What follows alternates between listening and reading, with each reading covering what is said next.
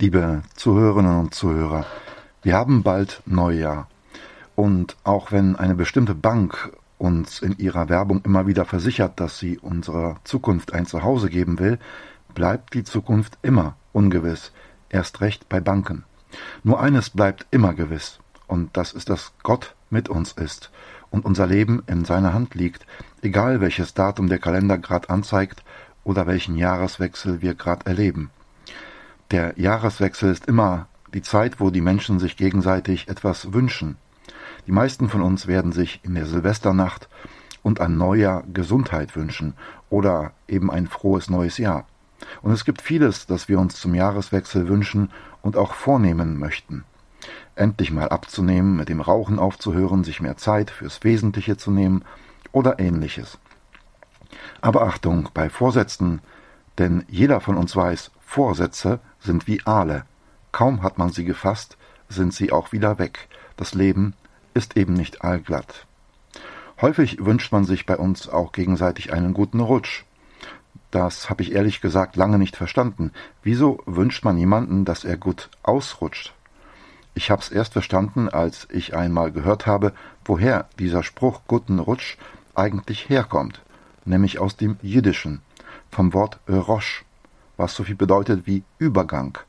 Also heißt guten Rutsch nichts anderes als einen guten Übergang ins neue Jahr. Und das ist doch ein guter Wunsch. Aber einer der häufigsten Neujahrswünsche bei uns, neben frohes Neujahr, heißt wohl nach wie vor Prost Neujahr. Jedenfalls in der Region, in der ich hier lebe. Wenn man mit den Sektgläsern anstößt, sagt man eben Prost Neujahr. Wie beim äh, guten Rutsch kommt auch Prost Neujahr eigentlich aus der religiösen Sprache, denn das Wort Prost kommt aus dem lateinischen Wort prosit, bedeutet so viel wie möge für dich sein. Oder auch Gott möge für dich sein. Wenn man das weiß, dann ist das mehr als hoch die Tassen zu sagen, denn eigentlich ist das ein ganz tiefer Neujahrswunsch, wenn wir uns gegenseitig zurufen Prost Neujahr, denn dann wünschen wir uns Gott möge mit uns sein. Ich habe mir einmal überlegt, was wir uns eigentlich für unsere Kirche, für unsere Gemeinden wünschen sollten in diesem neuen Jahr, wenn wir bei Gott einen Wunsch frei hätten. Dass wir keine Geldsorgen zu haben brauchen, jede Kirche wieder ihren eigenen Pastor, am besten noch mit Diakon und Kaplan hat, ganz viele Berufungen, dass die Kirchen wieder voll werden, dass die Kinder und Jugendlichen wieder zum Glauben, zur Kirche kommen, dass die Menschen nach den ganzen Missbrauchsskandalen wieder Vertrauen in die Kirche fassen. Als ich so drüber nachdachte, kam mir in den Sinn, das sind alles gute Wünsche und wichtige Wünsche. Wenn ich aber einen Wunsch für unsere Gemeinden frei hätte, dann würde ich mir wahrscheinlich wünschen, dass die Freude am Glauben bei uns niemals erlöscht und sie an Kraft zunimmt. Denn das haben doch die Engel auf den Feldern von Bethlehem gesungen, dass wir uns freuen sollen. Im Epheserbrief, Epheser 1, Kapitel 1, Vers 17, sagt der Apostel Paulus, was er sich für unsere Gemeinden wünscht. Oder die Gemeinde in Ephesus damals. Und diese Stelle ist ein einziges Gebet des Apostels. Am Anfang steht der Lobpreis. Gepriesen sei Gott, der Vater unseres Herrn Jesus Christus. Aber dann kommt Paulus in seinem Bittgebet auf seinen Wunsch zu sprechen, den er für die Gemeinde hat. Da wünscht er, in seinem Bittgebet, Gott gebe euch den Geist der Weisheit und der Offenbarung, damit ihr ihn recht erkennt.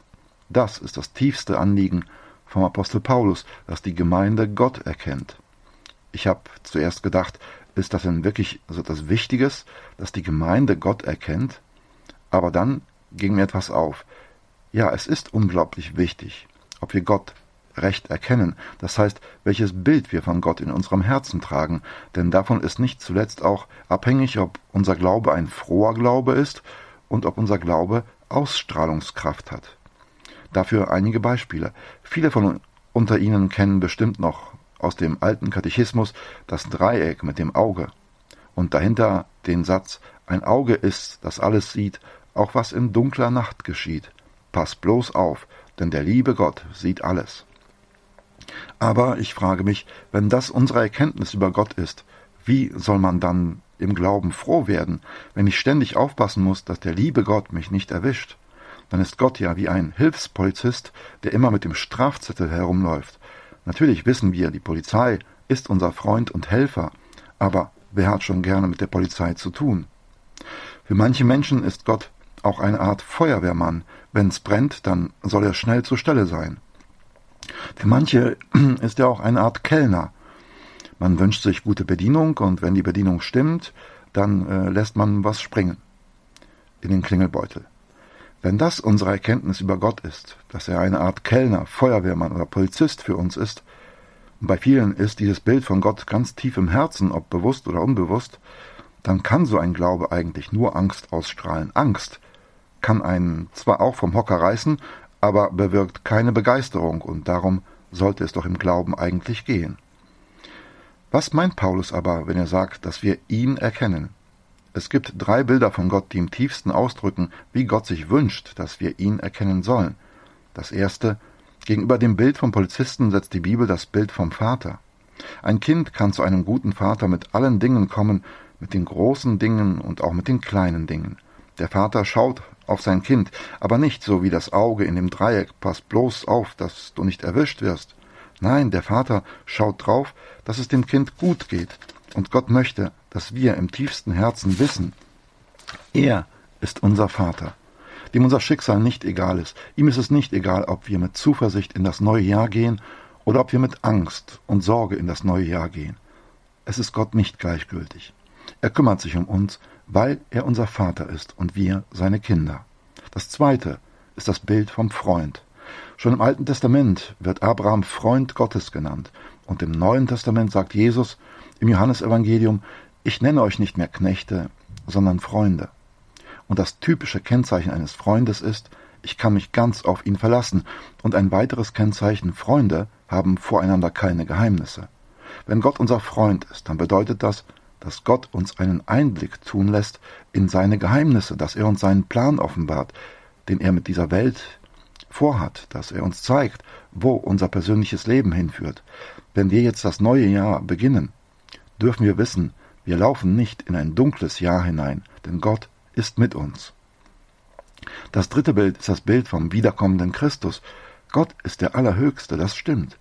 Wenn dieses Bild echt sein soll, dann bedeutet das, ihm ist alle Macht gegeben im Himmel und auf Erden. Ihm sind die Zügel der Weltgeschichte nicht aus der Hand geglitten. Und es mag sein, dass in unserer Welt weiterhin Terror herrscht, Krieg und Unsicherheit. Aber Gott sind die Zügel nicht aus der Hand geglichen. Das alles bedeutet der Wunsch des Apostels Paulus, Gott gebe euch den Geist der Weisheit, der Offenbarung, damit ihr ihn erkennt. Aber dieser Wunsch hat noch eine tiefere Dimension, auf die ich kurz eingehen will. Jesus hat ja Hebräisch gesprochen, beziehungsweise Aramäisch, und das hebräische Wort für erkennen heißt eigentlich erken nicht erkennen mit dem Kopf, sondern im tiefsten eine liebende Gemeinschaft haben. Wenn nun Paulus uns wünscht, dass ihr ihn recht erkennt, dann wünscht er uns, dass wir tiefste, liebende Gemeinschaft mit Gott haben, der allmächtig ist und der uns nahe sein will. Der Name Gottes im Alten Testament heißt ja auf Hebräisch Jahwe. Das heißt übersetzt, ich bin da. Das ist der Name Gottes. Ich bin der ich bin, ich bin da. Und ganz gleich, wie der Weg in das neue Jahr hinein auch sein wird, Gott sagt, ich bin da zu dir und zu mir. So wie eine Mutter handelt, wenn ihr Kind nachts einen bösen Traum hat, wach wird und schreit, dann kommt die Mutter zu dem Kind und sagt, hab keine Angst, ich bin doch da. Und so will auch Gott an uns handeln. Und so möchte ich Ihnen am Ende dieses alten Jahres diesen Wunsch mit in das neue Jahr hineingeben. Der allmächtige Gott, dem alle Macht gegeben ist im Himmel und auf Erden, der sich nicht scheut, ihr Freund zu sein, ihr Vater zu sein, dieser Gott möge für Sie sein im neuen Jahr oder kurz ausgedrückt Prost Neujahr. In der Silvesternacht werden wir wahrscheinlich sehr viele von uns in den Himmel schauen und sich Raketen und Feuerwerk anschauen. Ich aber lade Sie ein, in diesem Jahr auch nach oben zu schauen, aber noch ein Stockwerk höher, zu Gott, vielleicht in einem kurzen Gebet, und stellen Sie so in dieses Jahr auch für sich ganz persönlich unter den Segen Gottes. Das alte Jahr geht nun zu Ende. Auch das neue legen wir in Gottes Hände. Und so segne sie der Vater, der Sohn und der Heilige Geist. Amen.